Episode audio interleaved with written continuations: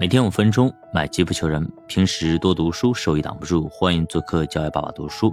好，我们今天继续聊房价啊。其实房价下跌，很多人都盼着啊，但是真的到房价下跌了，是一件非常危险的事情。它会给房产所有者带来一种无法预测的严重的风险，甚至会对很多美国人来说，房屋资产是他们唯一的财富来源。其实跟咱们中国目前非常相似，他们还要指望着房屋资产的增值来支付养老费用和供养孩子的教育。那房价下跌，往往跟龙卷风灾难一样，来得如此突然，而风险完全集中在了房屋所有者的身上，特别是那些还有房贷还没还完的所有者，比如说一个人啊。贷款八十万，买了一百万的房子，那他的净资产是二十万。如果房价下跌百分之二十，意味着他将损失全部的资产。卖掉房子偿还贷款以后，他将一无所有。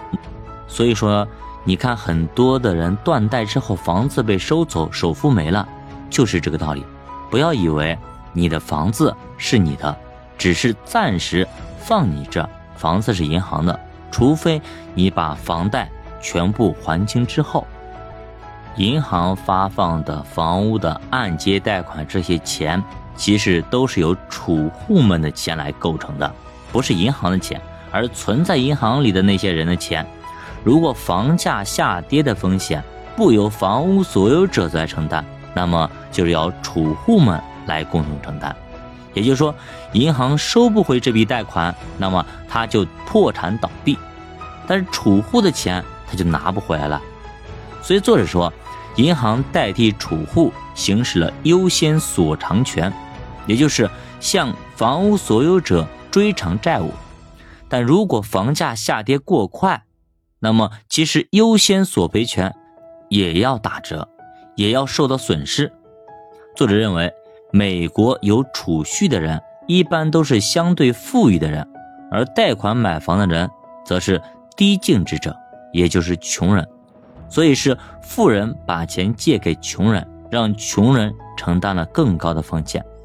一旦房价下跌，银行替储户，也就是这些富人行使了索赔权，加大了财富的不公平。在房价下跌之前，储户。占有了房产价值的百分之八十，而房屋所有者占了百分之二十，也就是你付了那个首付。但是房价崩溃之后，那么房屋所有者被赶出去，屋子被收回，储户独享了房屋的价值，让穷人更穷，富人更富。但是这个事嘛，在咱们国内可能会有些争议，我们的银行贷款可能恰恰相反。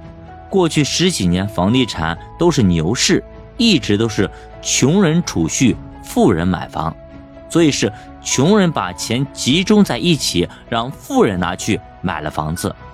然后过去十几年，房价大涨，加剧了贫富差距，买房子的人大赚了好多钱，比如说买了两套、三套房子，对吧？一下子翻了好多倍。本来二十万的房子一下涨了一百多万，那买个几套多了个几百万，那打工赚钱你干到什么时候呢？所以这就加剧了贫富的差距。但是呢，最近几年呢又有所变化了，比方说二零二一年之后，还在贷款买房的可能就真是穷人了，都是那些早些年买不起房的。好不容易凑齐了首付，下定了决心，但是赶上了房价的崩溃。作者说，富人和穷人有所不同，最富的那百分之二十的人，房屋所有者的杠杆比率仅仅是百分之七，而最穷的人，则杠杆率高达百分之八十。也就是说，穷人是四美元房屋资产对应一美元的其他资产。而富人呢，是一美元的房屋资产对应四美元其他资产，完全是相反的。那么，如果按照资产和负债的平衡理论，作者说了一个重要的观点：穷人的债务是由富人的资产而富人的钱都是通过金融体系的产品借给穷人，让他们进行买房，穷人不断的支付利息，这些最后也就成了富人金融资产上的收益。整个的金融系统就是这么运转的。如果房价上涨，皆大欢喜，穷人获得资产的增值，富人获得现金的收益。但是问题是，房价不涨了。二零零九年，全美房价下跌百分之三十，直到二零一二年，依旧没有恢复。